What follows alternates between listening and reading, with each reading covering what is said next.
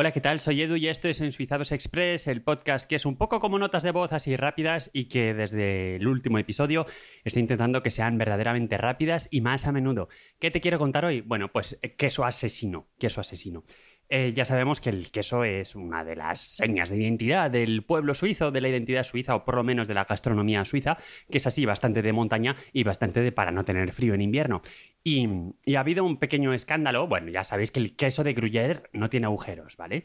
Em, el queso brie es un queso, en principio es un tipo de queso cremoso, eh, que es en principio francés, pero que también se produce aquí, de la misma forma que también se produce falso Gruyère en Francia, ¿vale? Y, Resulta que desde 2018 hay un señor quesero en, el cantón de Schwyz, que es uno de los eh, primeros cantones eh, suizos. De hecho, el nombre de Suiza podría pensarse que viene de Schwyz, eh, el cantón. En fin, bien.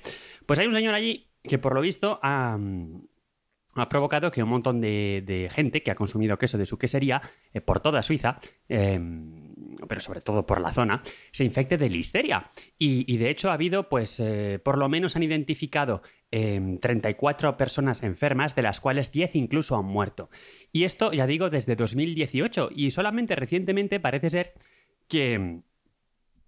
Han, abierto un procedimiento contra, contra este señor en el, en el Ministerio Público si escucháis en Suizados ya veis lo que es el Ministerio Público, el fiscal al final, la fiscalía del cantón de Schwyz. Y a mí lo que más me ha sorprendido, aparte de que puedas morir por brie, que es un poco una muerte, iba a decir dulce, pero es más bien una muerte grasa, ¿no? Pero, en fin, una muerte agradable en cualquier caso, Em, lo que me ha sorprendido es que se haya tardado tantísimo tiempo en, dilucidar esta cosa, porque dos años después y diez muertos después, pues parece que se está uno interesando en, el asunto. Ya está, esto es de lo que quería contar, ya digo, es súper rápido, súper anecdótico, pero muy interesante. Y el consejo culinario, sí, podéis probarlo, y esto no es particularmente suizo, pero yo cuando lo descubrí, pues eh, no, no pude dejar de consumirlo. El brie a la trufa. Esto os lo apuntáis. Venga, un saludo, hasta pronto.